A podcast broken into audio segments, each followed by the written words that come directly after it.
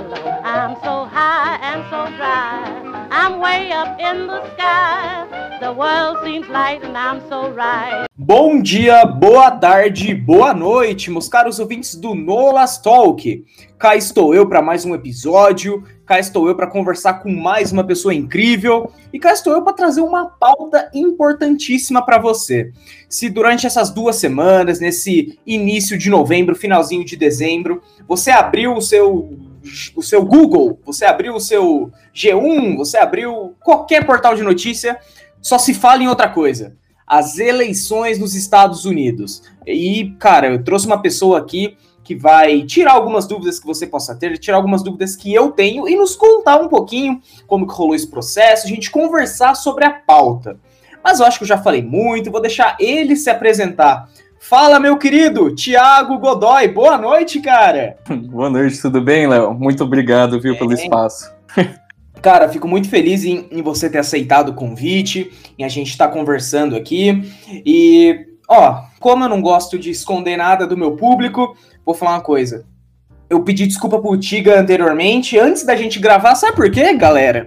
Eu comecei o programa com o Thiago e não coloquei o bot para gravar. Como que você aceita um programa desse, Thiago? Não, essas coisas acontecem, não, fica tranquilo, relaxa. Brincadeiras à parte, gente. O, Ti, o Tiga foi super solícito desde o início super atencioso, então nada mais justo do que abrir esse pequeno espaço que eu posso e trazer é, conhecimento para mim, para vocês. Mas vamos lá, Tiga, fala um pouquinho de você, cara, para a galera te conhecer melhor. Opa, beleza. É, bom, boa tarde, boa noite pro pessoal. É, eu me chamo Thiago Godoy, eu sou formado em Relações Internacionais, é, agora eu estou concluindo mestrado em Relações Internacionais também é, tem uma especialização também em globalização e cultura.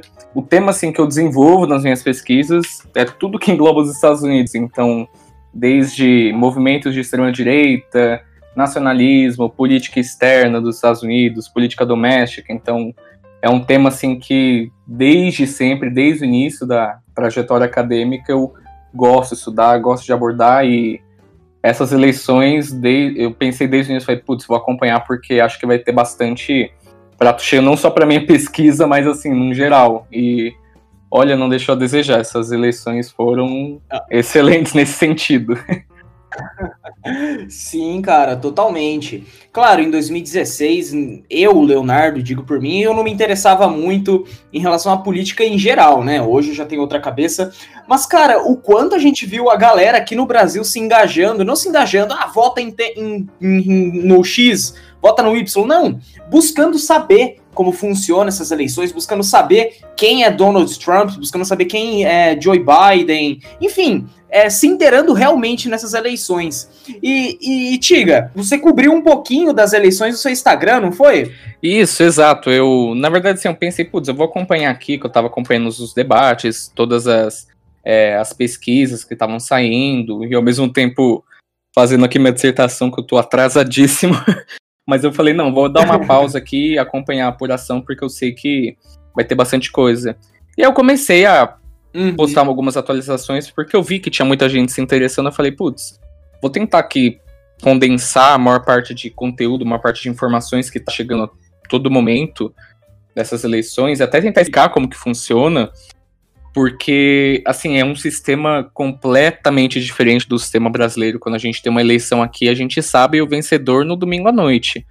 Lá nos Estados Unidos, uhum. a gente demora, às vezes. Teve eleição que você foi ter um vencedor só declarado em dezembro do ano que teve a eleição. Nossa. Então, é, foi assim uma ideia que eu quis tra trazer justamente de tentar democratizar esse conhecimento de uma forma bem sucinta para o pessoal. Sim, cara, e, vo e, você fez de uma maneira muito boa, não é demagogia, porque você está sentado conversando aqui comigo, mas tanto é que esse convite surgiu por conta disso. Eu, eu já seguia o Tiga, aí mexi no Instagram, ele postava um story, falei, opa, tem informação aí, hein? aí eu abri ali e isso me ajudou muito, então obrigado, cara. Pô, eu que agradeço, que bom que você gostou. Teve, eu vi que teve muita gente também que gostou, que fez pergunta, que mandou mensagem até falou, pô, obrigado, uhum. sério, não tava não tinha a menor noção sobre isso e estava tentando acompanhar, agora eu tô conseguindo entender melhor. Então foi muito gratificante, assim, nesse sentido, acompanhar desse jeito, assim. Ah, a gratidão fica por conta de você com o público, o público com você, que você fez um trabalho muito bom. Obrigado. Tiga, antes da gente entrar na, na. Imagina, antes de entrar na pauta em si, cara, a gente conversar sobre tudo que rolou, é, durante essa quarentena, durante esse surto do Covid, eu ainda, eu ainda converso, pergunto aos meus convidados, porque, galera, ainda não acabou. Ainda não acabou, infelizmente. Não vejo a hora de parar de fazer essa pergunta para os meus convidados. Já estamos em novembro e os números ainda continuam preocupantes, enfim, mas o nosso assunto não é esse. Mas, só para continuar de praxe, Tiga, como foi sua quarentena, cara? Lá no, em março, aquela dificuldade de não poder, de você ficar com medo de ir no mercado, cara. Você pensa, puta, será que vale a pena eu tomar uma Coca-Cola hoje? Sabe, de você ter esses medinhos, mano. Como foi sua quarentena, cara? Nossa, olha, foi assim, bem turbulenta, para ser bem sincero. É. Porque assim, eu tô, como eu falei no início, tô terminando o mestrado esse ano, então no último, no primeiro semestre do ano eu tava terminando a última matéria do mestrado e tudo.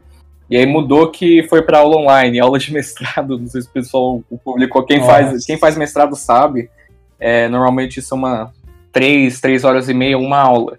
Então, e é aulas assim mais é bem expositivas e bem participativas e putz, por ligação são coisas assim muito complicadas. Eu também dou aula de inglês, então mudar para dar aula de inglês online foi assim bem foi uma experiência assim muito boa porque óbvio você acaba descobrindo que putz, tem certas coisas que realmente dá para a gente fazer online, não precisa até se deslocar tanto, a gente não, não precisa sair para não sei, gastar gasolina, poluir mais, tem coisas que dá para fazer em casa mas, assim, a pior parte uhum. mesmo é aquela, aquele distanciamento que você tem que ter, assim, da, da família, dos amigos. Então, tipo, essa Sim. parte é, acho que é a que mais pegou para todo mundo, que a gente não vê a hora de, é, de parar de falar com todo mundo só por WhatsApp, que eu, assim, sinceramente, eu tô de saco cheio já do, do WhatsApp.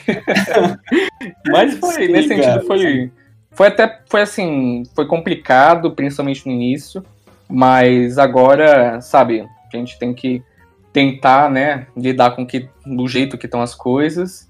E, mas assim, sempre tomando todos os cuidados, não tem como, porque situação é só, só piora, né? Quando a gente acha que melhorou, volta a piorar. Sim, tanto é que esses números do Covid, claro, a nossa realidade aqui no Brasil é uma, mas nos, nos Estados Unidos, tanto é que, cara, um, um dos motivos, você vai poder explicar isso mais para frente de uma forma muito melhor do que eu, mas um dos motivos para que o Trump tenha sido derrotado, tenha uma diferença grande no número de votos, foi a maneira com que ele se portou durante a pandemia, né, cara? E olha que coisa estranha que a gente, parece o que tá, a gente tá tendo no Brasil, né? Mas enfim, enfim, não vamos, não vamos entrar nesse, nessa pauta agora. Mas é complicado, né, cara? Vamos, mas vamos conversar, vamos entrar para nossa pauta em si, nossa pauta de vez. Essas eleições foi bastante badalada, né, Tiga? Foi a mais votada na história. Então, tem alguns recordes. Joe Biden, o presidente eleito, foi o mais velho da história. Ele, com 77 anos, vai entrar para o cargo quando ele tiver 78.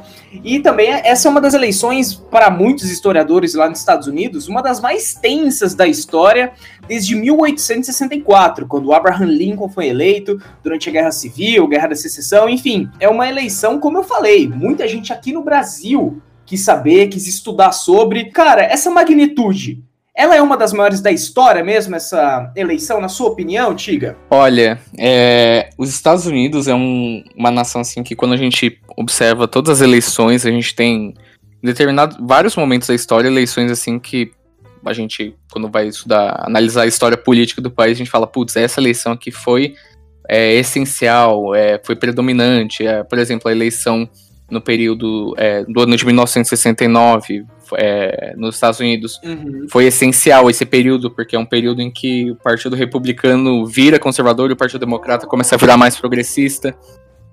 Mas assim, essas eleições, é, a gente pode pontuar que elas são históricas, sim, são uma das eleições mais importantes da história recente dos Estados Unidos, facilmente, dos últimos 100 anos, é, mais pelo Trump. Uhum do que de fato pelo processo, porque fosse Biden e outro candidato, teria sido uma eleição também um pouco conturbada por conta da Covid, por conta da pandemia.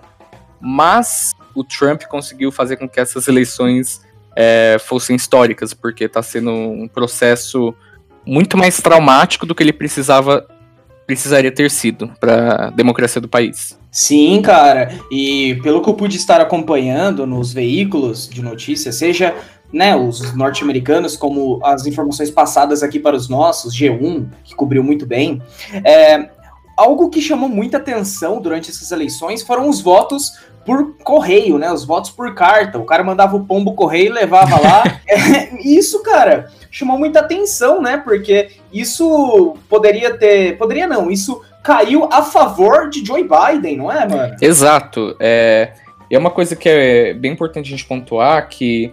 É, pessoal, muita.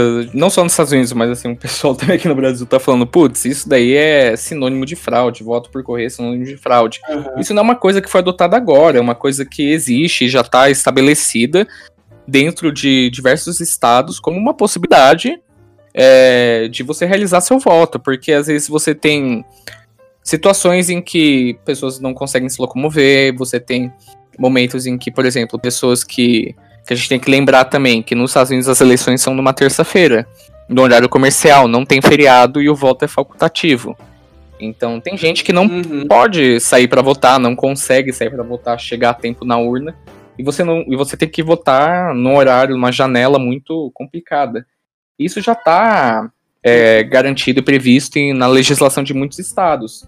O que aconteceu dessa vez foi que, no início do ano, vendo a questão da Covid, muitos estados, principalmente o da Pensilvânia, acabou olhando e falando: não, a gente vai adotar essa modalidade em larga escala, a gente é, vai tentar se organizar para receber isso da melhor forma, e o voto vai poder também ser pelo correio. E isso acabou tendo, sendo bem favorável para o Joe Biden no sentido de que o eleitorado democrata, que não sou isso, não sou nem eu que estou falando, são as pesquisas, eles são mais é, uhum. Eles levam mais a sério essa questão da Covid, até porque o Trump acaba não. acaba mitificando o negócio como se fosse uma gripezinha, que nem o nosso presidente aqui acaba fazendo. Então, é, é. então o eleitorado republicano acaba não levando a sério isso. E o que aconteceu uhum. foi que a maior parte dos candidatos, dos eleitores democratas, saíram para votar, é, saíram para votar não, fizeram seu voto por correio, ao passo que os eleitores republicanos saíram para votar justamente porque o Trump influenciou eles a fazer isso. Então, o voto por correio uhum. foi um determinante nessas eleições, é, mas é também bom a gente deixar claro que essa dinâmica que a gente viu de, putz, mas eu tava assistindo lá na apuração, na CNN Brasil, e tava tudo vermelho o mapa antes, pô, na terça-feira, e daí depois começou a ficar azul, pô, o Trump acho que tem um ponto, né, de falar de fraude. Não, não necessariamente, porque é justamente isso que eu acabei de falar, é o eleitor republicano vota no dia, o voto, os votos físicos é, no dia são contados primeiramente. Depois, os votos por correio uhum. acabam chegando, porque tem muito estado que só poderia começar a contar os votos depois que as urnas fechassem na terça-feira à noite. E o estado da Pensilvânia estava ah, permitindo que os votos chegassem até depois, até se eu não me engano, domingo. Depois da terça-feira das eleições. Uhum. Então, foi exatamente isso que aconteceu. Os votos por correio, como era a maior parte democrata, quando eles começaram a ser contabilizados, a gente viu essa mudança, assim, assustadora, principalmente na Pensilvânia, que foi determinante para o Biden ganhar. O Trump estava com uhum. 11 pontos percentuais à frente. Depois que terminou de computar os votos é, democratas, o Biden virou com facilidade a Pensilvânia. Então foi assim uma determinante para essas eleições, não só na questão da, da escolha do presidente, mas também por questão de polêmica, né? Bom, Tiga, e, e, cara, é bom a gente. Vou até falar pessoal de casa, aqui no New York Times, entra no site deles, tem um mapa interativo em que você pode ver as áreas voltadas para Joe Biden, as áreas voltadas para Donald Trump, e isso é, ela é primordial para você entender como funciona, que já já o Tiga explica melhor pra gente. E, cara, esse, o estado da Pensilvânia, ele foi determinante para a vitória do Biden, ganhando na Filadélfia, que é em Pittsburgh, ganhando em vários lugares. Pensilvânia foi o estado que deu a vitória para ele, e já já a gente começa a explicação ou tentar explicar como que é essas eleições, mano? Você consegue me responder isso? Ou eu te enrolei com a minha pergunta? não, não, não. Eu acho que eu, eu consigo, consigo entender sim. Olha, quando a gente tava. que a gente ficou nesse entrave, né? Nesse impasse de. Bom, é, Biden tá na frente, o Trump tá atrás, mas e aí? Como que a gente sabe quem ganhou? Precisava, como o pessoal acompanhou, conseguiu ver, que precisava de 270 votos no colégio eleitoral para ganhar. E aí a gente estava num uhum. cenário, que eu lembro que ficou esse cenário assim durante uns dois dias, que era a Geórgia, meio azulada, meio na direção do Biden, a Pensilvânia, meio na direção do Biden, Carolina do Norte, na direção do Trump, o Arizona, é, na direção do Biden, e é, Nevada também na direção do Biden. Então a gente estava num cenário uhum.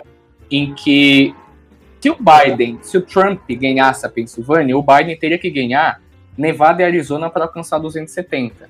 Então a gente tinha Uhum. Desses cenários, a gente tinha várias possibilidades.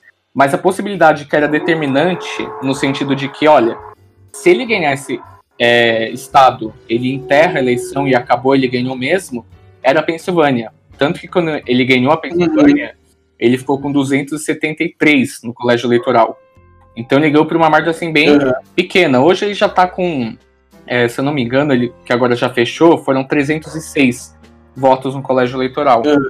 Então, foi determinante para o Biden, mas se o Trump tivesse ganhado naquele cenário ainda, em que ele não tinha ganhado a Carolina do Norte, a Geórgia os outros estados, ele ainda não teria ganhado. Hum, entendi, cara. E, e claro, a, a, Pensilvânia, e não só, não só ela, como a Califórnia também, que foi vitória de Joe Biden, foi foi primordial. Califórnia que tinha 55 delegados, se eu não me engano. Era isso mesmo, né, Tiga? Exato, exato. O que acontece é, é que, a, é que tem estados que a gente. É, quando a gente vai estudar as eleições nos Estados Unidos, a gente tem aqueles blue states, red states, uhum. e o pessoal já uhum. viu também swing states, e agora tem aquele purple state. Aí blue state é democrata, é um antro democrata. Então, Califórnia, é só Sim. a gente pensar é, mais nessa questão do, do pessoal mais envolvido com Hollywood. A maioria desse pessoal é mais progressista. Então, Califórnia é um antidemocrata, uhum. você pega o Colorado, é, até a Pensilvânia é um estado democrata, Nova York completamente. E você tem os red states, uhum. que são os vermelhos, assim, que sempre votam republicanos. Então, é, Kentucky, Alabama, principalmente, é, Texas, de uma certa forma também. Mas o Texas acaba tá entrando agora numa outra categoria que o pessoal tá chamando de Purple States. Que são aqueles estados que ou são democratas ou são republicanos, mas, sabe, quando o democrata ganha naquele estado, ele ganha por uma margem muito pequena. No Texas, por exemplo, é, você não vê, tem mais a mesma vitória que republicano tinha no Texas de uma margem de, sei lá, mais de 5 pontos percentuais. São vitórias hoje cada vez mais apertadas. E os swing states, uhum. que são aqueles que definem a eleição. E ninguém sabe como que vai cair em cada eleição, como a Flórida, por exemplo, que é crucial, que foi, por exemplo, nas eleições de 2000, uhum. a Flórida que decidiu quem que ia ganhar as eleições de 2000, que foram outras eleições também bem polêmicas. 2000, se eu não me engano, foi a do George Bush. Né? É, George Bush com Al Gore, que foi a eleição que acabou rolando recontagem. Mas a, o motivo da recontagem uhum. é, foi o motivo certo. É, você pegou num, numa, é, numa cidade da Flórida em que você teve uma diferença de 500 votos a favor do George Bush Caramba. pro Al Gore. E aí, nesse caso, tá hum. dentro da recontagem. Só que, é, aí eles pediram recontagem. O Al Gore tinha ligado já pro Bush para parabenizar. Só que o Bush falou: olha, eu vou ter que retirar minha concessão de, de sabe, de derrota porque ficou 500 votos, sabe? É melhor pedir recontagem. George Bush falou: não, pode pedir recontagem, certinho. Eles ficaram nesse processo, Sim. que daí iam levar para a Suprema Corte, mas a Suprema Corte deixou o. garantiu pelos estado, pelo estado da Flórida decidir. Eles só foram saber o resultado em torno de quase 20 de dezembro. E até esse momento, Caramba. é, porque é quando 20 de dezembro, porque assim, teoricamente, o Biden ainda não é presidente. Ele só é presidente uhum. quando em é, se não me engano, não lembro exatamente a data, acho que é 17 ou 20 de dezembro, que o colégio eleitoral se reúne e eles votam. Então, assim, o Biden ganhou é, a Pensilvânia. Então, os 20 delegados democratas da Pensilvânia vão e votam nele. Por isso que a eleição lá não é direta. É uma eleição, uma democracia indireta nesse sentido. E aí, o que aconteceu em 2000 Sim. foi que só em dezembro que eles votaram, e aí bateram o martelo com a categoria que o Bush seria o presidente.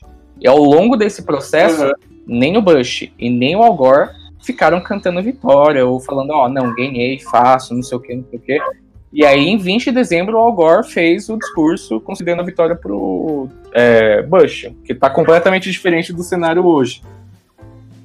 Nossa, totalmente, né, cara? Tanto é que a gente vê em alguns, em alguns vídeos, em algumas, alguns dizeres do Trump, dele falando que não vai aceitar a derrota, que não sei o que, que não vai deixar a Casa Branca.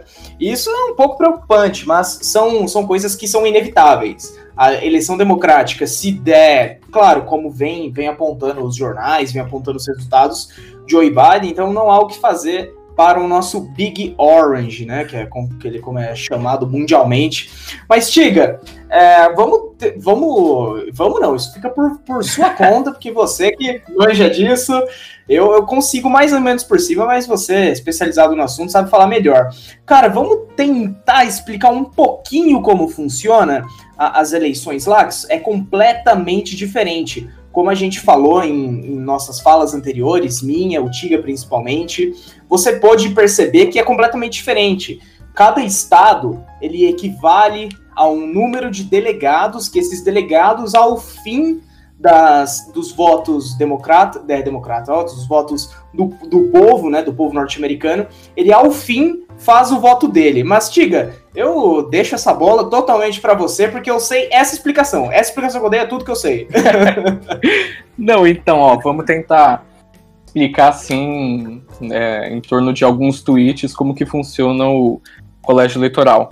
É, bom, mas aí o pessoal Por favor. já deve perguntar, mas ó, por que colégio eleitoral? Por que não fazer uma eleição direta? Por que não?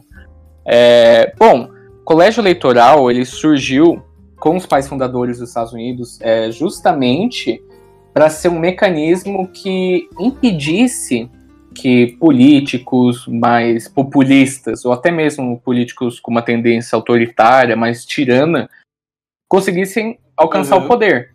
Porque vamos pensar assim, num voto popular, é, se você tem um candidato que é muito populista, muito populista, e ele flerta bem com um pessoal de uma certa região do país que é bem mais populosa que a outra.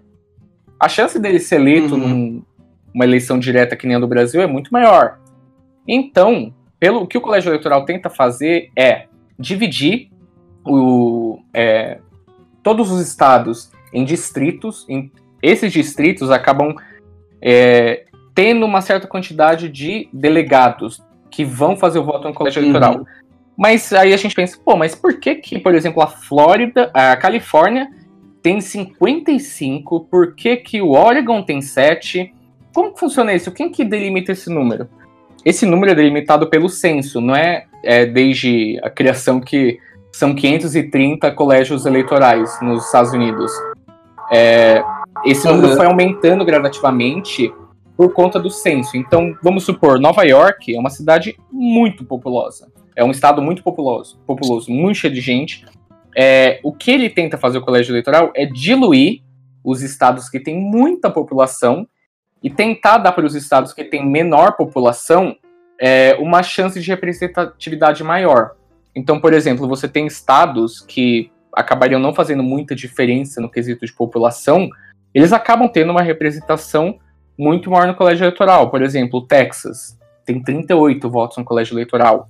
É, você tenta uhum. diluir isso e fazer com que todo mundo, de uma certa forma, é, fazendo com que cada voto é, acabe val valendo de alguma forma. Mas então vamos lá, como que acaba funcionando isso na prática? Você tem 530 votos no total. Para você ganhar, Sim. você precisa alcançar 270. E aí vamos supor, você vai votar, você mora no Texas. Aí você tem lá o seu distrito, você vota, Aí no seu distrito tá dois candidatos. É, vamos supor que o seu candidato ganhe naquele distrito. E vamos supor que o seu candidato uhum. acabe ficando, sei lá, no final das contas no estado, 5 pontos, 5% abaixo do outro candidato. Ah, então ele vai ganhar uma parte uhum. do colégio eleitoral. Não. É assim, quem alcançou 50, passou de 50%, leva todos os votos no colégio eleitoral. É um sistema que o pessoal uhum. chama Winner Takes It All, como se fosse a música do ABBA. É, então, assim, é exato, é uma. O pessoal sempre fala isso que fica mais fácil de lembrar. Então, ganhou por 1% no Texas, levou os 38 votos do colégio eleitoral no Texas. E aí, é isso que acaba acontecendo é, nas eleições do país, mas a gente pensa, pô, Uhum. mas então não é uma democracia direta? Porque você falou que depois esses delegados se reúnem em dezembro e votam é, no presidente? Exato. Ah, e eles sempre, eles são coagidos então a seguir o voto popular. Não, eles não são obrigados, teoricamente.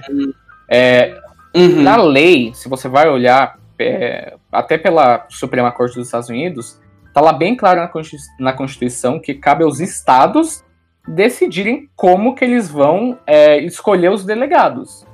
Então, vamos supor que o- é o que o Trump está tentando fa falou para alguns estados republicanos fazerem. Vamos supor se ele fale, ó, gente, seguinte, ignora o voto popular, aí se deu maioria democrata, e elege os delegados republicanos para eles votarem em dezembro. Ele pode fazer isso? Pode. Por isso que os Estados Uhum. Unidos é uma federação assim bem pura. É, cabe aos estados Uhum. decidirem exatamente como vão fazer isso.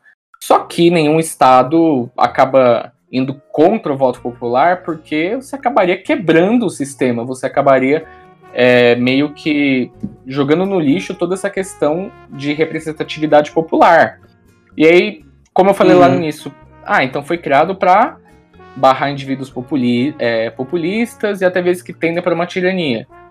Mas então, e aí, em 2016, como que explica isso? Porque em 2016, o Trump perdeu por dois, mais de 2 milhões e meio de voto popular, só que ele ganhou. E o Trump ganhou numa plataforma muito populista, com tons de racismo muito forte, sexismo, e ele acabou ganhando. E isso, toda essa questão do Trump, e agora, mesmo nessa eleição, ele perdendo com. É, enquanto estava tendo a contagem, com 4 milhões de votos de diferença, e até aquele momento o pessoal não sabia se ele seria reeleito ou não, começa a mostrar uns sinais de fadiga nesse sistema. Que até a Uhum. própria população, mais de Sim. 60%, não gosta do colégio eleitoral por conta disso. E é por isso que a gente fala que essa eleição é bem importante pelo Trump, porque ele soube se aproveitar do sistema e conseguir colocar até o próprio sistema em xeque, fazer com que as pessoas tenham dúvidas desse sistema, justamente por ter personificado tudo na figura dele. Então, assim, é, todo esse processo vai fazer muito mal assim, para a democracia dos Estados Unidos a curto prazo, mas o Joe Biden meio que vai ter um pepino na mão, que é, e aí, a gente vai mudar esse colégio eleitoral ou não? Ou a gente vai deixar do jeito que tá?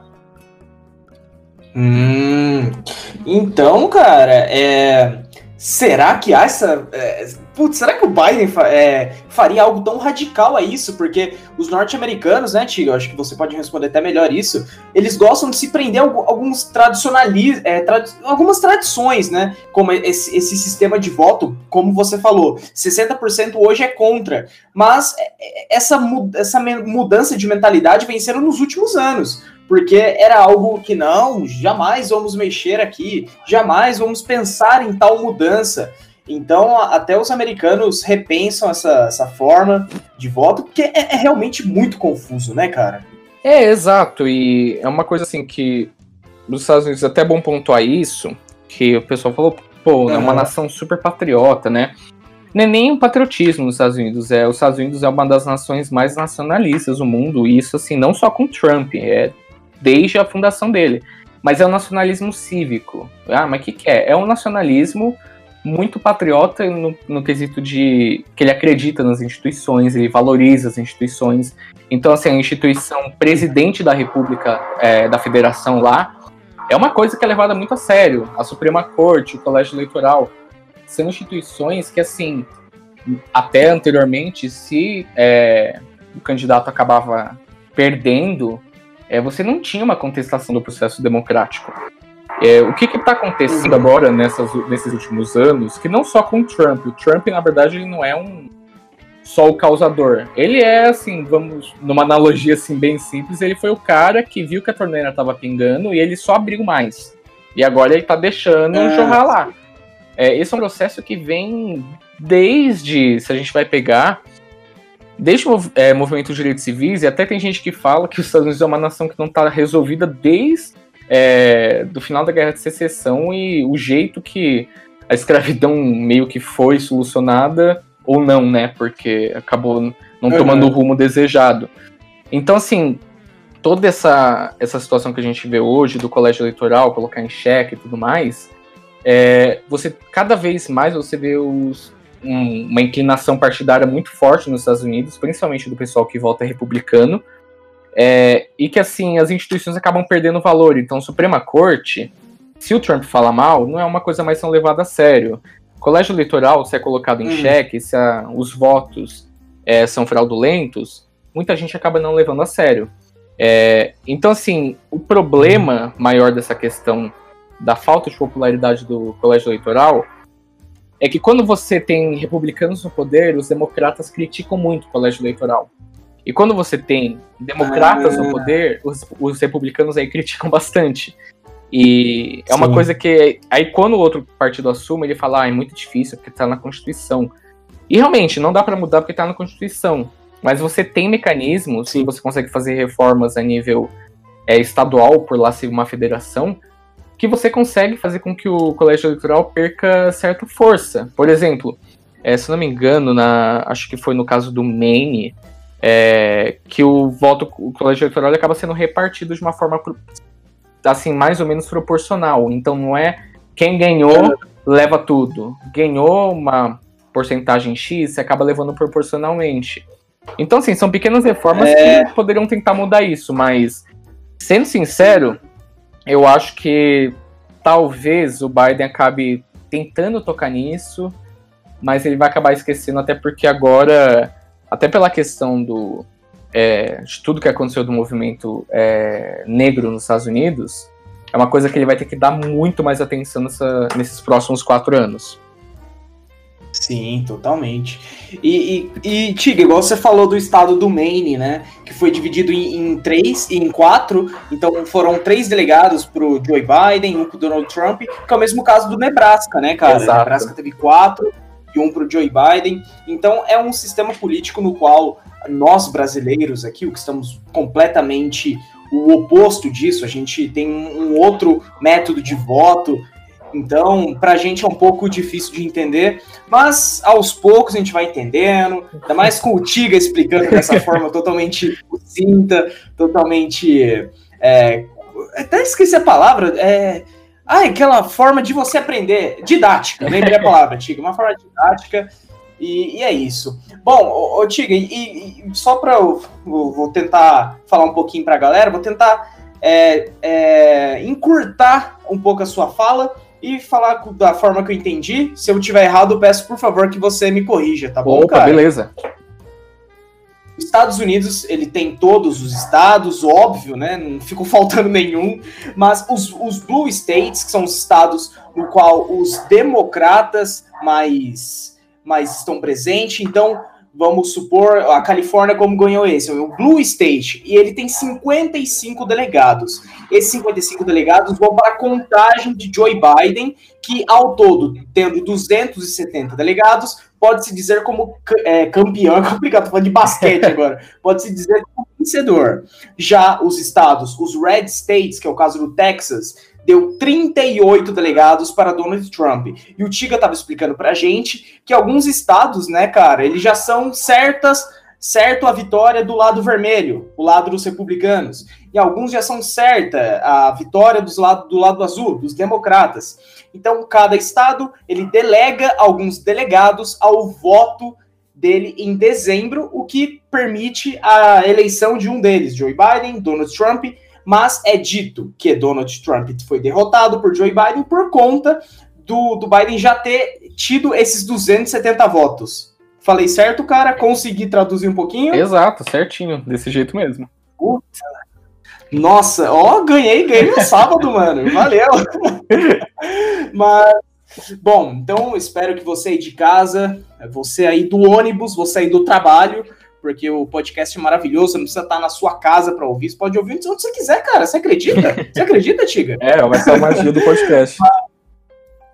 Cara, eu acho isso muito legal. Eu ouço quando eu tô no trabalho, aí eu volto para casa de Uber, tô ouvindo no Uber. Volto para casa, vou tomar um banho, deixo. Então eu fico o dia inteiro nessa. Tanto é que até me interessei em, tá, em ter alguns, né? Mas, enfim, Tiga, é, voltando, eu espero que você de casa tenha entendido, entendido a explicação detalhada do Tiga, ele que foi perfeito na, na colocação dele. Espero que você tenha entendido a minha mais curta, um pouco mais confusa, mas tentei traduzir um pouquinho. E, e Tiga, agora a gente falando do, do, de um futuro próximo, seja para os americanos, seja para nós, porque pode respingar um pouco na gente um pouco, um, um pouco das, do pensamento do Joe Biden, um pouco do exercício da função dele lá nos Estados Unidos. E, cara, nos Estados Unidos, o que, que você pode, o que, que você acha que pode estar tá mudando com a eleição do Joe Biden? O que, que, o que, que a mudança principal que pode estar tá fazendo com essa mudança de presidente, cara, no seu ponto de vista? Olha, é, eu acho que uma coisa assim que ficou bem. que me tocou bastante quando eu estava acompanhando a apuração dos votos, que eu ficava é, mudando entre a CNN americana e a brasileira, porque na americana toda hora eles traziam sem parar a atualização do mapa. E logo quando foi anunciado que o, o Biden tinha sido projetado mesmo como ter ganhado a Pensilvânia ter sido eleito, um comentarista da CNN, comentarista negro, ele começou a falar sobre a vitória do Biden e ele começou assim a chorar bastante, cara. E ele falou: Olha, é, eu tô chorando também assim porque é, essa eleição demonstrou que, sabe, caráter importa. Você se portar como uma pessoa boa, como uma pessoa digna, uma pessoa sensata, uma pessoa respeitosa, importa. E eu tô muito mais tranquilo porque eu consigo, sabe, demonstrar isso agora para os meus filhos. Né? Eles não vão conseguir, eles não vão ver isso saindo da minha boca e ligar a TV e ver o presidente da República, o presidente dos Estados Unidos falando, é, brincando, zoando com pessoas com deficiência física, que foi uma coisa que o Trump já fez. Então, é. eu acho que assim, o que muda bastante nessa, que estava bem em jogo nessas eleições, como o pessoal apontou, é, foi até que ponto os Estados Unidos, a população, uma parte grande da população, estava disposto a levar esse jogo do Trump de deslegitimar instituições. Não falo nem só instituições é, relacionadas, por exemplo, ao governo. Eu falo até da própria mídia. Uhum. É, que assim, é muito complicado a gente apontar que, putz, é, mas pô, todos os jornais são perfeitos. Não, óbvio que não. Os jornais são feitos por pessoas, notícias são feitas por pessoas. É, o problema é quando você categoriza uma notícia que, mesmo se ela possa ter um erro, você caracterizar como uma fake news, que fake news são coisas que são fabricadas com uma intenção de dissuadir alguém a, a, pensar de certa forma, é muito complicado. Então, é, essa eleição, acho que nos Estados Unidos, o que muda bastante agora é tentar é, voltar um pouco nessa. um passo atrás dessa janela do que o Trump abriu como um novo normal. Então, infelizmente, uhum. desde a eleição dele, é, teve muitos, muitas manifestações, muitas demonstrações de autoritarismo, racismo escancarado, então até a passeata de Charlottesville, lá em 2017, que um monte de nacionalista branco, neonazista, saiu para falar sobre é, supremacia branca e tudo mais, é muito complicado é, tentar dar um passo atrás para isso. Então, acho que o que muda é tentar voltar um pouco e tentar trazer o discurso político, o debate político, para uma coisa que é, fuja um pouco desse extremismo. É, eu acho que lá é uhum. é o que mais vai mudar nesse sentido. Aqui, agora trazendo pro, pro Brasil, olha, eu acho que aqui vai ser. vão ser anos assim bem turbulentos e que vai tudo depender, sinceramente, é, da capacidade do Bolsonaro de, sabe, sem ter gente tentar mudar a abordagem que ele estava dando, porque Desde Vixe Maria. É, é meio complicado. Né? Porque desde que ele foi eleito, é, a gente vê, tipo assim. Uhum. A política externa brasileira, ela sempre foi. Sempre tem uma questão muito presente no Brasil, quando ele está se portando para o mundo, de tentar buscar uma postura mais independente. Então, Sim. mesmo você tendo abordagens diferentes, o, a política externa brasileira caminha para isso, para uma certa independência, principalmente depois é, do final do período da ditadura. E mesmo no período da, ditadura militar, é que você tinha às vezes uma certa, dependendo do, é, gov do governo, você tinha uma proximidade maior com os Estados Unidos, mais ideológica. Cara, nada chegou ao ponto do que chegou nesses últimos dois anos, que foi um movimento assim assustador do tipo, a gente não precisa ter nenhuma relação assim muito aprofundada com outras nações ou com fóruns internacionais, que eram fóruns internacionais é o mecanismo principal para o Brasil se inserir é, no mundo. A gente não precisa disso, a gente precisa só confiar no nosso Deus Trump, que não foi é nenhuma fala assim que eu estou zoando. Ernesto Araújo, ministro das Relações Exteriores, ele escreveu um artigo numa época falando que a eleição do Trump era a salvação do Ocidente e que o Trump era o salvador do uhum. Ocidente, colocando o Trump como se ele fosse assim, de certa forma, um deus que salvaria o cristianismo. É, todos esses dois anos foi uma, sabe, uma super, é, foi, não foi uma diplomacia para tentar é, buscar uma aproximação ideológica com os Estados Unidos para você ganhar alguma coisa. Foi uma subserviência assim ideológica bem, bem feia. É, uhum. E agora, sim, ele vai ter que decidir, de certa forma, o que, que ele vai fazer. Ele vai mudar é, essa direção e vai continuar se aproximando dos Estados Unidos. O que é que eu acho que, assim, o que talvez ele possa acabar fazendo é continuar com uma abordagem bem próxima dos Estados Unidos só, por não saber muito bem o que fazer é, mundo afora, é, uhum. e tentar alinhar um pouco o discurso com o Joe Biden. Daí, as informações que saíram, que era que ele ia demitir o Ernesto Araújo e o Ricardo Salles, do meio ambiente. Só que assim, depois da uhum. declaração do Bolsonaro, de é quando acabar a saliva, tem que ter pólvora, é muito. É, Cara. aí você vê assim, foi a primeira vez que você vê um presidente brasileiro ameaçando, e não é assim, o pessoal vai falar, pô, mas o Biden ameaçou. Gente, o Biden falou assim uma coisa que é óbvio, tipo, cara, protege as suas florestas porque isso acaba impactando o mundo todo e se você não fizer a gente vai te dar sanção econômica. Como se faz com qualquer país Sim. que é, acaba trazendo alguma coisa, alguma ameaça que acaba afetando outras ações. É, sim. E aí o que o Bolsonaro fez diretamente foi sim uma ameaça, assim, direta, e que gerou reação dentro dos Estados Unidos a ponto de que tá saindo uns reportes aí de que o, a administração Biden talvez crie uma lista de estados que são chamados outlaw states, estados fora da lei, no quesito do meio ambiente. E o Brasil vai estar no topo dessa lista. Então, é bem complicado tudo isso, é bem difícil a gente tentar ver um, um cenário que o Bolsonaro, sabe, consiga dar uma maneirada, porque com tudo que aconteceu aqui dentro até agora, desde a pandemia, a gente não viu isso. Acho que não vai ser com o Joe Biden que a gente vai ver. É, cara, tanto é que é, pra gente aqui no Brasil, é, essa é a minha opinião, Tiga. Se, se você não concordar, por favor, eu peço que a gente é, entre num, num, debate, numa conversa mesmo, mas aqui no Brasil o nosso problema não é nem se tratando da, do resultado das eleições dos Estados Unidos tendo o X vencedor, tendo o Y vencedor, é a maneira com que é conduzido várias pautas, cara, como da saúde, como da educação. Isso atrela muitos problemas. Então, muita gente, ah, mas o Biden vai entrar e o dólar vai cair para dois reais de novo. Cara, não vai, não vai. Você tem essa esperança?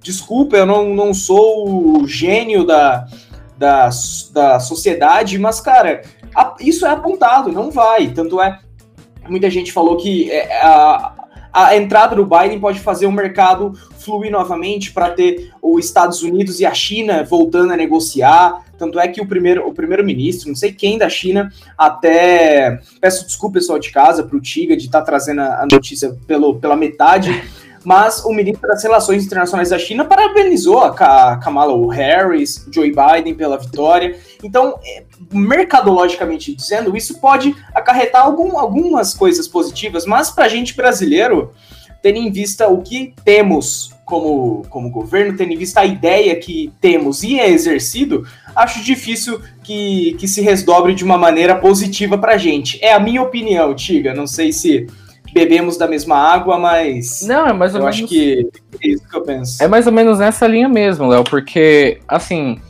E aí o pessoal fala, pô, mas vai ser pior pra gente também agora, porque com o Trump, pelo menos, sabe, se tinha uma proximidade com os Estados Unidos. Olha, sendo sincero, é, eu acho que assim, o que a gente teve nessa relação Brasil-Estados Unidos nesses últimos dois anos, é, é muito complicado a gente virar e falar assim, tá, mas vamos falar um, um ganho certo que o governo brasileiro teve dessa relação. Não tem. Você teve coisas que são promessas, Sim. você teve, por exemplo, a entrada do Brasil na é, OCDE, que é a Organização, uhum. dos Estados Americanos. É, e assim, foi uma, foi uma promessa que começou desde o início do governo Bolsonaro e até agora nada. E uma coisa que meio que caiu no esquecimento. É, você teve o governo brasileiro fazendo várias concessões, você teve o governo brasileiro rompendo com a China, é, simplesmente por, uhum. sabe, tentar mostrar para os Estados Unidos: olha, eu tô entrando nessa briga com você, da guerra comercial. Enquanto assim, rolando a guerra comercial com a China, o Trump, no início do ano, estava fazendo elogios ao Xi Jinping, à China, e que tudo uhum. deu certo, e que se acertaram, e o Brasil ficou numa posição meio, sabe, chupando o dedo, porque a gente perdeu o nosso, é, um dos maiores parceiros comerciais que a gente tem, é, principalmente no, na, no consumo de soja. Então, assim, Sim. eu acho que você consegue ter uma melhoria é, no cenário internacional, no sentido do tipo é, multilateralismo, discussões, debates, é, você conseguir fazer estados, você ter uma nação que tenta liderar outros estados para um, um, bem geral, você vai tentar trazer uma volta uhum. disso. Porque assim, o Trump ele tentou fazer certas coisas, mas foi na base mais da, coer é, da coerção, mais da ameaça. Ele conseguiu colocar o, é, Kim Jong-un da Coreia do Norte para é, sentar e conversar e falar sobre um acordo de paz que, assim, no fim das contas não deu em nada. É, depois de ameaçar, Sim. aniquilar a Coreia do Norte do mapa no Twitter. Então, assim, é, eu acho que no caso brasileiro, a gente vai dar uma situação complicada, porque agora os Estados Unidos vai engrossar bastante com a gente. E uhum. a opção, assim, ou a gente também Bolsonaro maneira o discurso e segue tentando se adaptar, né, a esse novo cenário, ou continua do jeito que tá uhum. e a uhum. gente vai assim tá cada vez mais excluído no cenário internacional. E o jeito que a gente tá economicamente Sim. aqui, a gente depende muito, muito lá de fora economicamente. Uhum. E, e, isso, né, Tiga? Logo você contou pra gente no início da sua fala do, do que o Bolsonaro falou. É, não me lembra uma certa frase, você, por favor, se puder tá falando pra mim, pra galera. Você falou pólvora, como. Até esqueci a frase, cara. É, então. É. Que, que, ele basicamente. Ele, tá, que que o Bolsonaro falou? ele tava falando, ele tava é, numa coletiva de imprensa sobre o turismo pro Brasil. E. Uhum. Não, só você ver assim, como é complicado falando sobre turismo, tentando mostrar o atrativo turístico do Brasil. E aí ele entra nessa discussão dos Estados Unidos. Primeiro chamou é, a nação de uma nação de maricas, né? A nossa nação, no sentido de, pô, tem que enfrentar, sabe, a Covid e tudo. E aí depois ele foi falar dos Estados Unidos ele falou, olha, é, assim, parafraseando, mas basicamente isso que ele falou, é, pô, o Brasil, um país lá, um, é, como que é? Ele não falou nem um país, ele falou, acho que um aspirante a, a governo dos Estados Unidos falar que é, se a gente não começar a tomar cuidado com nossas florestas, vai levantar barreira comercial com a gente. Pô, como que a gente vai fazer frente a isso, sabe? É, porque assim, é, quando acaba a saliva, quando acabar a saliva, sabe? É, a gente tem que recorrer à pólvora. E ele até fez uma ah, sinalização pro Ernesto Araújo, que tava, acho que na sala, e falou: Não é isso, Ernesto? Não é isso mesmo? Tipo, é verdade, não é no Ernesto. É, e aí foi nesse sentido que ele fez essa declaração assim, cara, estúpida, porque assim, a última coisa que a gente precisa agora é gerar animosidade com os Estados Unidos. Tem uma coisa no contexto internacional que é uma frase assim, que até o Joe Biden falou numa vez, que quando ele era vice do Obama, que é muito, assim, é bem, você fica, eita, mas assim, é bem, é, de, é verdade mesmo. É, sempre é uma má uhum. aposta apostar contra os Estados Unidos, e é real, é isso mesmo.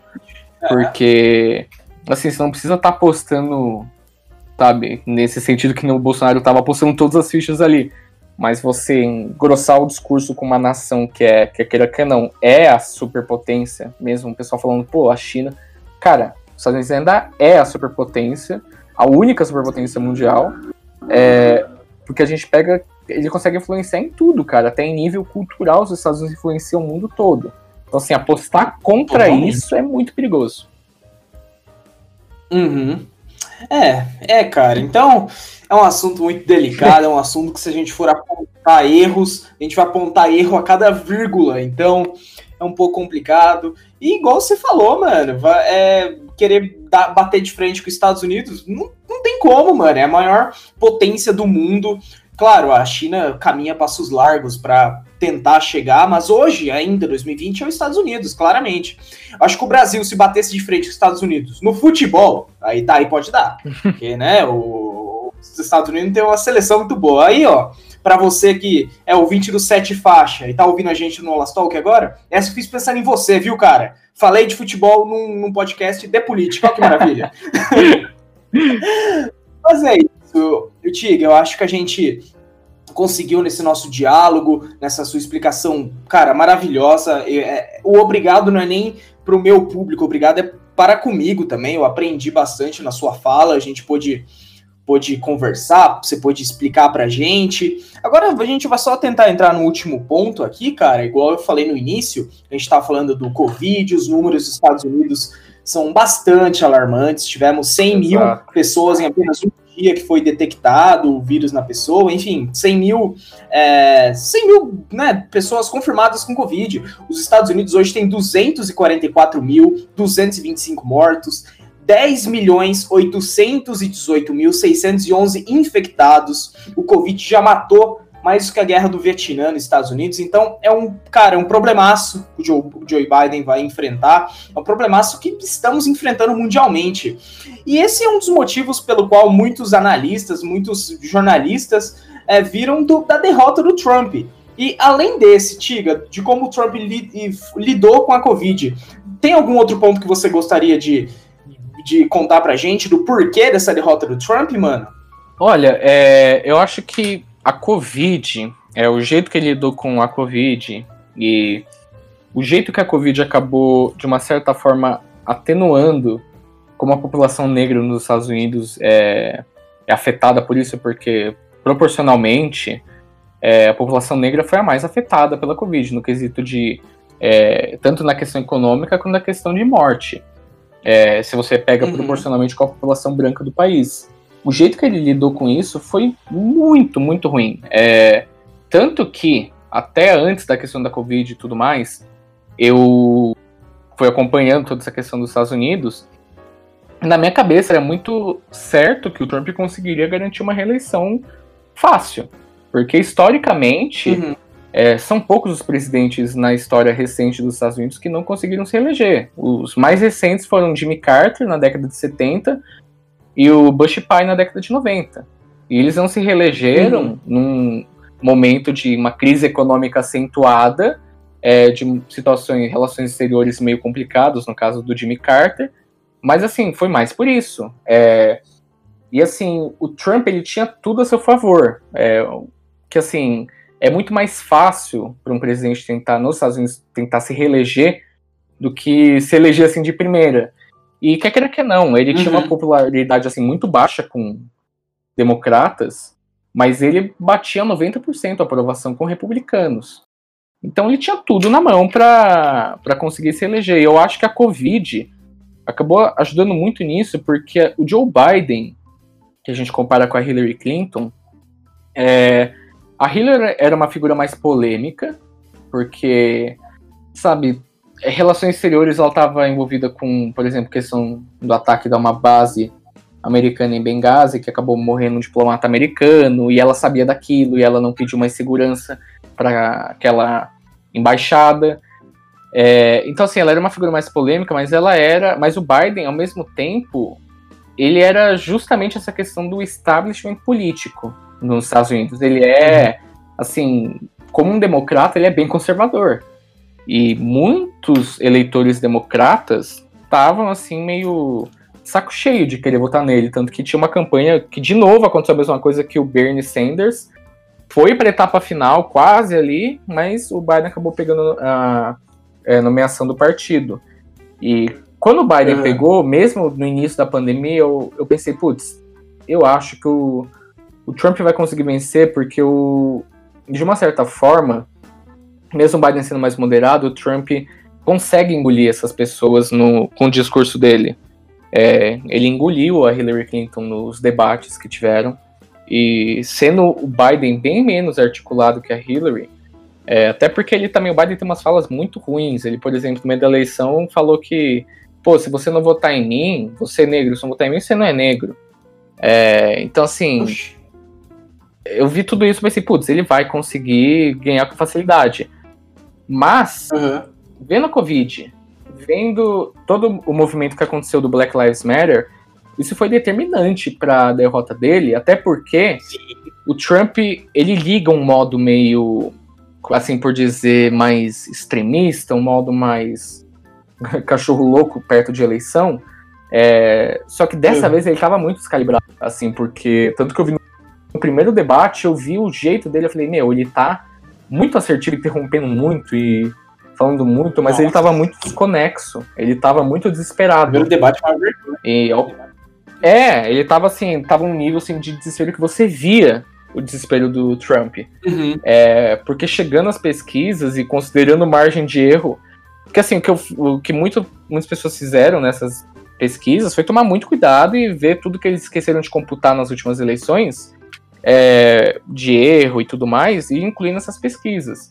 E até mesmo fazendo uhum. projeções conservadoras, lembro que até antes da eleição eu postei meu, coloquei meus palpites lá.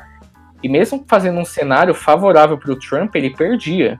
Jogando a margem de erro a favor dele, ele perdia. Não tinha um cenário que ele ganhava. Então, uhum. eu acho que foi determinante para ele perder sim. É, porque, de uma certa forma, é, quando você está com fome, quando você está desempregado, familiar seu doente, você perdeu alguém para Covid, e você não tem um cenário que você vê, tipo, uma melhor, o governo não propõe coisas, e aí você vai no debate e você vê o presidente falando que, ah, não, que fulano, Joe Biden aqui, ó, ele é comunista, Kamala Harris é socialista.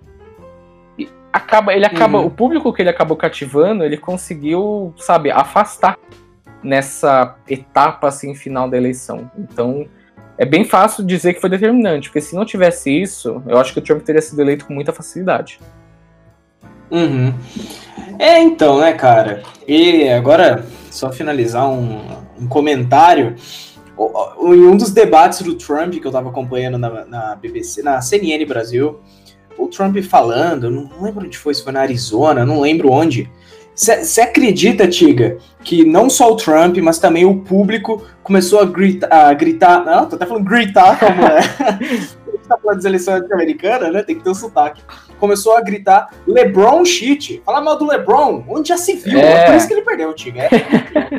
não, mas é isso, cara. Ele, ele criou uns espantalhos, assim, ele fez a galera gritar lá no começo para prender uma governadora que era democrata. Bizarro. É. Então, eu trouxe essa, essa fala de humor no final, tentei ser o hashtag humor, hashtag aqui, porque, cara, é um assunto muito delicado, né? É um assunto delicado, muito complicado, tanto é que se eu ficar conversando com o Tiga, o Tiga, eu ficar fazendo pergunta, o Tiga me falando, a gente pode ficar horas aqui, porque são várias pautas, são vários, são vários assuntos que vai englobar, cara, vai englobar as eleições dos Estados Unidos, enfim, é algo muito complicado. Ô Tiga, vamos pro nosso último bloco, mano, mas pro nosso bate-papo, pelo ensinamento que você fez a mim, pessoal de casa, já fico muito obrigado, irmão. Oh, eu que agradeço, Léo, obrigado de verdade, que bom que você gostou, espero que é, o ouvinte aí também tenha gostado do conteúdo. É, que assim como você mesmo disse, é muito complicado, muito complexo, e se a gente for ficar falando, ah. vai fácil, fácil, assim, umas 5 horas. Sim, e, pô, sábado à tarde, né? Exato. Vamos ficar. É, vamos curtir o sabadão. Chega, vamos pro nosso último bloco, cara. A nossa indicação cultural. Não sei se você sabe, Tiga, é, é o quadro mais amado do Brasil. Tem passeata na Paulista pedindo indicação cultural. O povo é louco por esse quadro. E o quadro, para quem não sabe, o Tiga, expliquei para ele, mandei um roteirinho, né? Expliquei para ele é, como é que funciona. Se você de casa não sabe, cá eu te explico, meu querido ouvinte. O quadro, o que, que consiste? O Tiga, o meu convidado de hoje, o Thiago Godoy, ele vai te fazer uma indicação, uma indicação cultural de uma, um filme que o Tiga assistiu e ele curtiu. Ele vai trazer para o meu público. Um, um, documentário que ele assistiu, achou da hora. Vai trazer um podcast, um livro, até um perfil no Instagram. Um convidado meu já trouxe, eu achei maravilhoso uma convidada minha trouxe um perfil de design, porra, achei maravilhoso. E, cara, o Tiga é uma pessoa que, que conversou muito bem comigo, um cara inteligente, um cara é, assíduo, ponto, é, bem pontuado. Ó, gostou dessa, Oh, Tiga? obrigado. Então, creio que vai trazer uma indicação muito da hora pra gente, uma indicação muito legal. E aí, Tiga, o que, que você trouxe pra mim e pra galera, cara? Ó, Por Eu favor. vou trazer umas indicações que é uma coisa assim que eu, até como, como pesquisador e como professor, eu gosto bastante de trazer esses temas é, complexos e tentar trazer uma coisa assim que tenta ilustrar, que dá pra você fazer um paralelo assim. Cara, eu dois Uhum. filmes aqui que eu queria indicar pro pessoal. Primeiro, acho que o ouvinte até vai falar, putz, mas nossa, esse filme.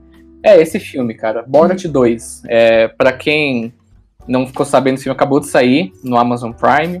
É, e a sequência do filme do Borat, esse filme mostra, foi gravado no meio da pandemia, e ele mostra justamente isso, cara, como os Estados Unidos está uma loucura, cara. E é o Borat indo lá e mostrando é, de uma forma escancarada como umas coisas que o pessoal achava de racismo, umas coisas de é, sexismo não, tão, não existem tanto mais, mas estão lá e existem. É muito engraçado, porque eles põem o absurdo ao ridículo. E a gente vê como é, é, são coisas sem fundamento nenhum.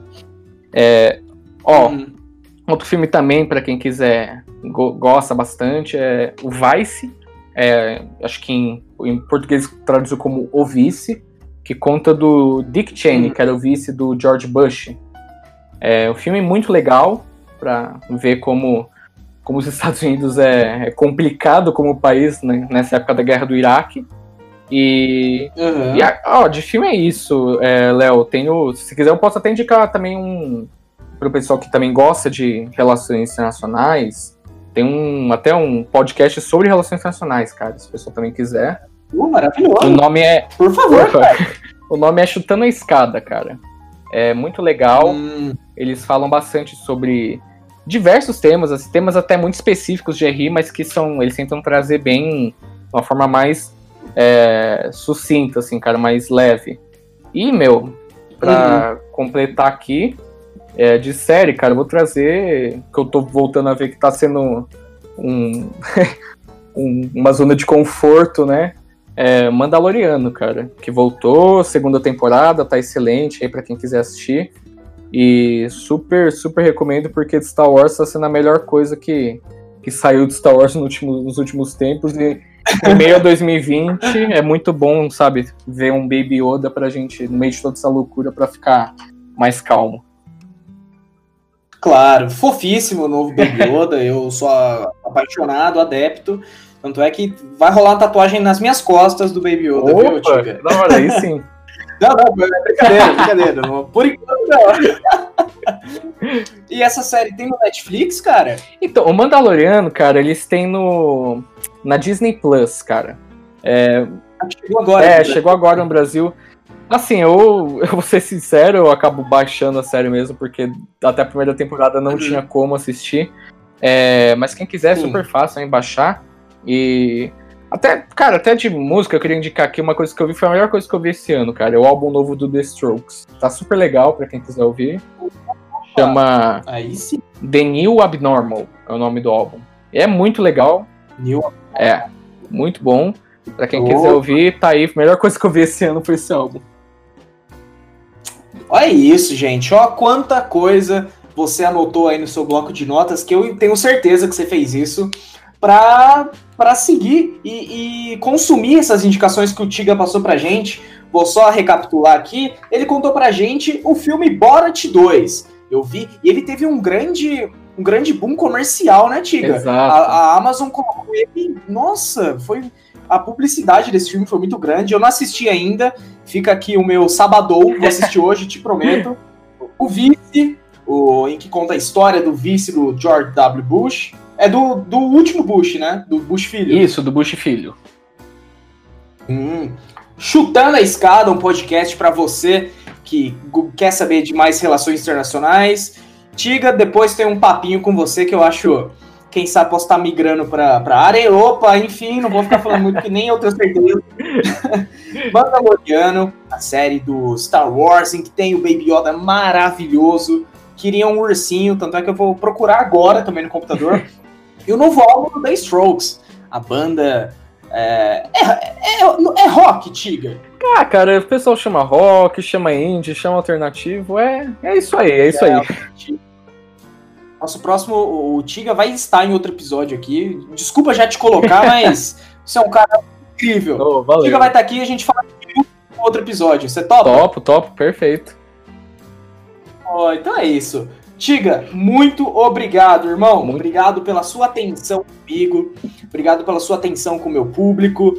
E, cara, obrigado por ser essa pessoa incrível que esteve aqui comigo hoje. Ô, Léo, eu que agradeço, cara. Obrigado de verdade pelo convite, pela atenção, cara. O Léo aí, como vocês podem ver, é um cara super atencioso, super gente fina.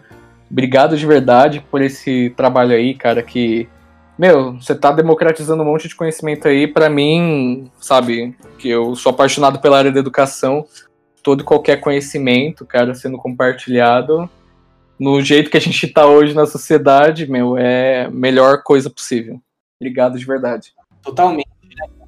Imagina, eu, eu, eu que agradeço e não é nem demagogia por você estar aqui comigo. É um cara que. Agora eu vou falar isso ao vivo. Eu sou, sou ousado, tio. sou ousado. Ron James da, do audiovisual. Cara, você é um cara que eu conheci, é web amigo só, a gente conversou pelo Instagram, pelo WhatsApp, e eu fico convite ao vivo. Então, se você me vier com uma negativa, vai ser um pouco chato para mim. Então, ó, passando essa pandemia, a gente vai se encontrar, se encontrar, tomar uma cerveja, comer um lanche, enfim, qualquer coisa para se conhecer pessoalmente. Opa! Pode bora, ser? fechou, combinado já. Então, beleza. Ó, namorada do Tiga, quando ouvir, não é um date, viu? Antes que fique preocupada. Mas é isso. Obrigado, Tiga. Obrigado para você que nos ouviu até aqui. Quer conhecer mais o Tiga? Quer ver o Instagram dele? Quer saber mais dele? Qual que é o seu Instagram, Tiga? Opa, meu Instagram é Tiga Godoy. É T-I-G-A. O meu nome tem H, mas no Instagram deixei sem H. É Tiga Godoy é, com Y no final. É isso, gente. Muito obrigado para você que nos ouviu até aqui. Muito obrigado pela audiência, muito obrigado pela paciência. E como já dizia Frank Sinatra, que eu gosto de terminar meus episódios assim, that's life.